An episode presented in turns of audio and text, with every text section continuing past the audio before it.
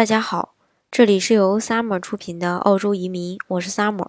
欢迎大家在听节目的同时发弹幕、写评论。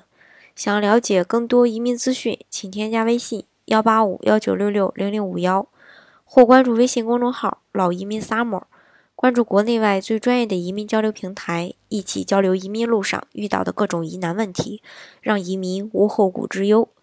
今天呢，给大家分享的内容呢是澳洲创业移民的一个评分细则。大家呢可以根据这个评分细则看一下自己是否满足移民的要求。呃，我们都知道这个澳洲商业移民类别中的创业移民签证呢，是最受国内企业家青睐的签证，是必须进行这个移民评分的。只要达到六十分。以上呢，才可以敲开这个移民的大门。很多企业家的资产很高，商业背景也非常亮丽，但是却倒在了这个移民评分上。因为六十五分呢是一个硬性要求，即使差一分呢，也没有办法来递交申请。那么，创业移民的评分要求是什么？评分的内容都包括什么？嗯，基本上呢是可以分为这个年龄呀、商业背景、家庭资产、英语成绩、公司营业额、学历这六大内容。值得注意的是呢，这六大部分呢，并不需要都进行积分，可以在某项中那个只要凑够六十五分就可以。分数呢也并不是越高越好，只要分数够就行，并不是按照分数的高低来进行择优录取的。那么这个。具体的打分表是什么呢？呃，今天呢就，嗯，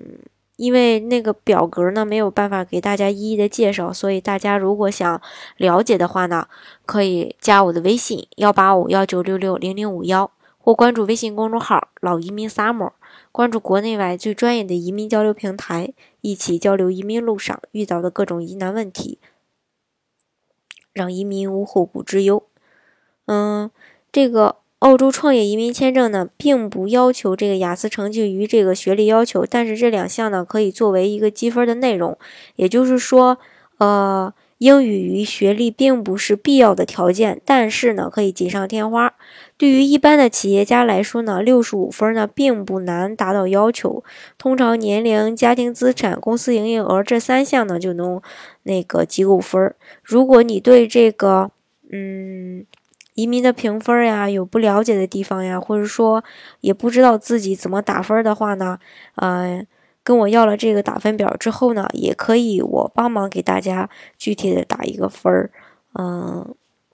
来帮您看一下到底能不能打够这个六十分，能不能做这个创业移民。好，今天的节目呢就给大家分享到这里。